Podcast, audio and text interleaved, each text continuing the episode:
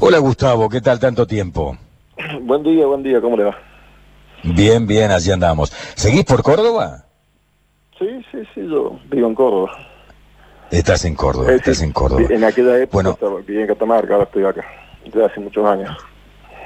Contanos, eh, ¿cómo recordás todo aquello? 30 años ya han transcurrido, increíble, ¿no? Yo digo miércoles, que hace rato que estamos en el ejercicio de esta profesión, porque recuerdo de manera patente, aparte porque tuvo Córdoba una enorme participación. Vos fuiste el fiscal de la causa y otro cordobés fue el abogado de la familia Morales, que fue el doctor Buteler. Así es, el doctor Uteler representaba en ese momento, en Catamarca no existía la, la figura como ahora en Córdoba de la querella, pero, pero sí la acción civil, y sí representaba a la, a la familia Morales. Y yo era el fiscal de Cámara en ese proceso. Eh, es decir, había dos cordobeses en, el, en ese juicio. ¿Y con qué te encontraste cuando llegaste?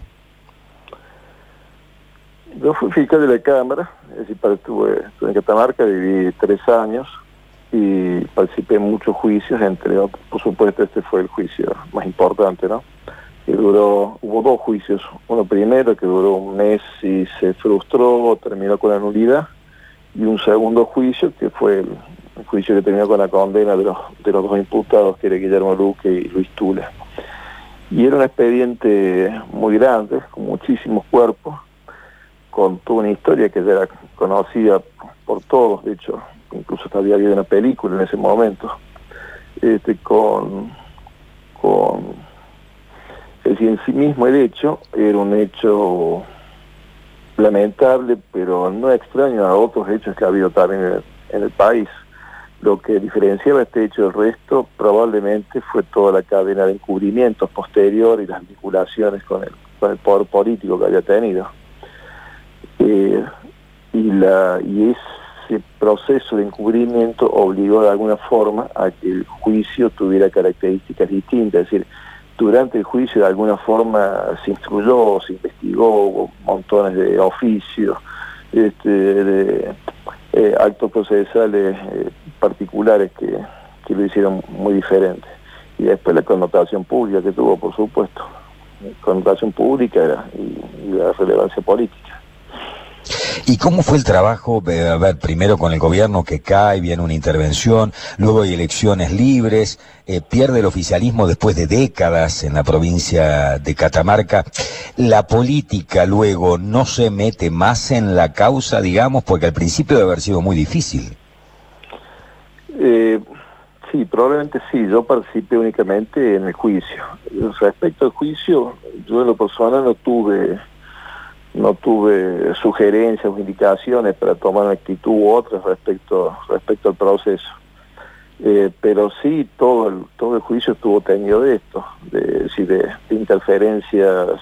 Todo el proceso me refiero no al juicio, sino al proceso cuando cuando se produce el juicio ya habían pasado siete años de la muerte.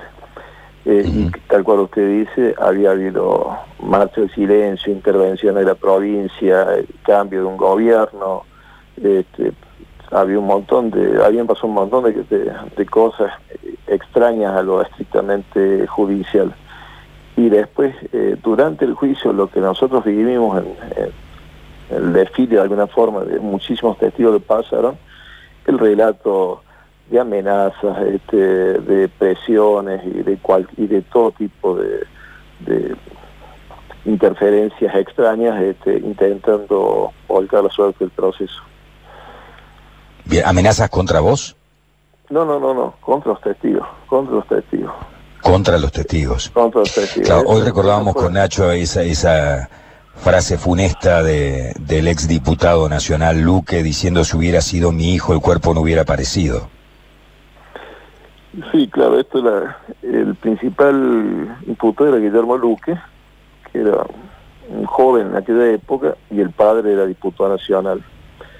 Y el padre es este, el que en ese momento era, era diputado en funciones, digamos. Y en ese marco, esto fue anterior al juicio, en ese marco eh, y en una entrevista periodística, no recuerdo con qué medio, tuvo esta frase que terminó con, con el, el- el apartamiento de él de la Cámara de, de Diputados. Sí, fue una, para decirlo de manera elegante, una desafortunada frase.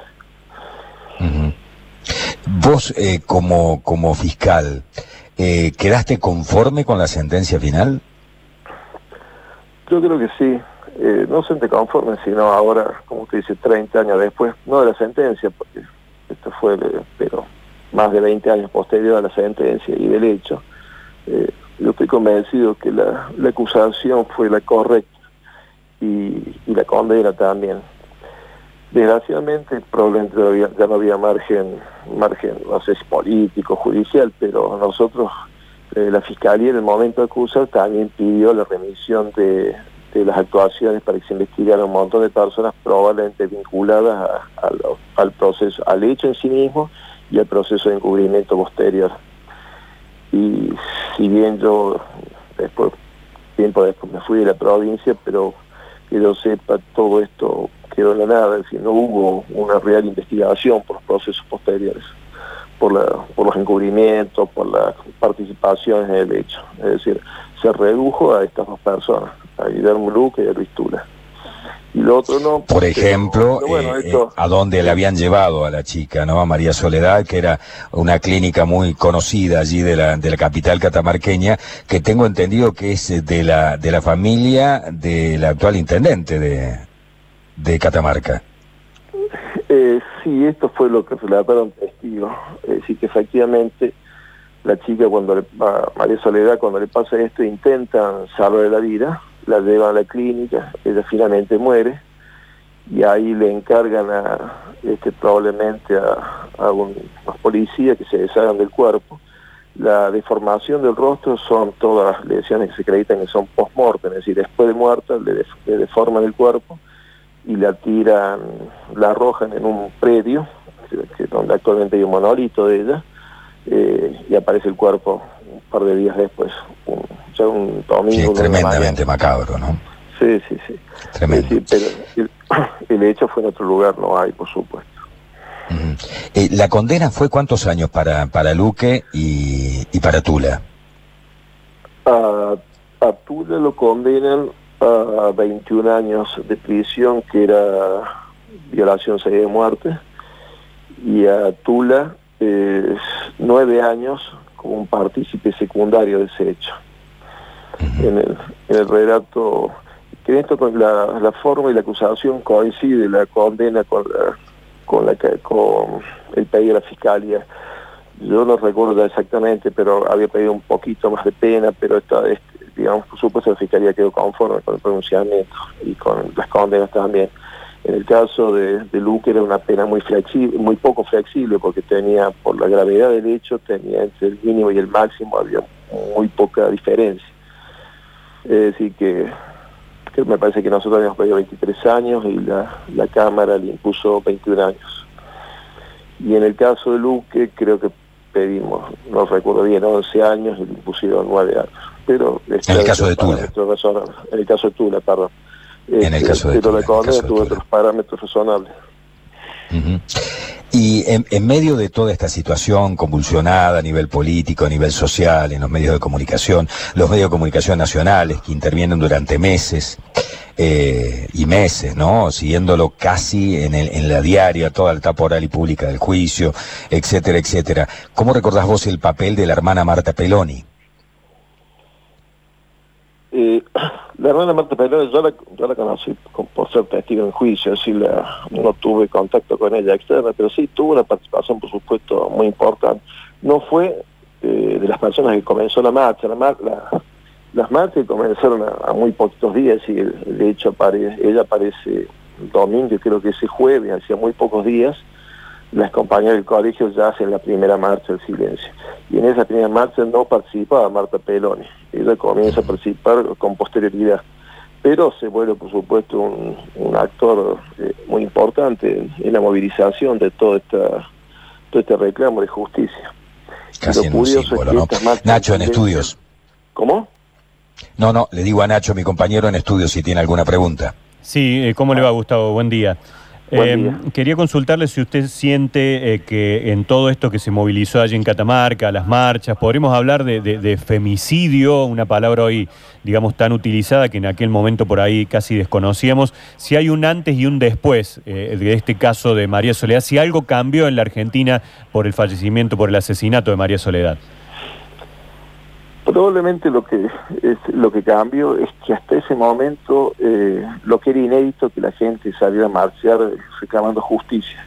Hoy es muy común que cada vez que se produce un hecho y la gente tiene la sensación, la sospecha por las particularidades del hecho, o como aquel hecho con lo que aparecía obvio la vinculación con el poder, este, si la gente no hacía un reclamo formal era probable que el hecho no, no terminara investigándose.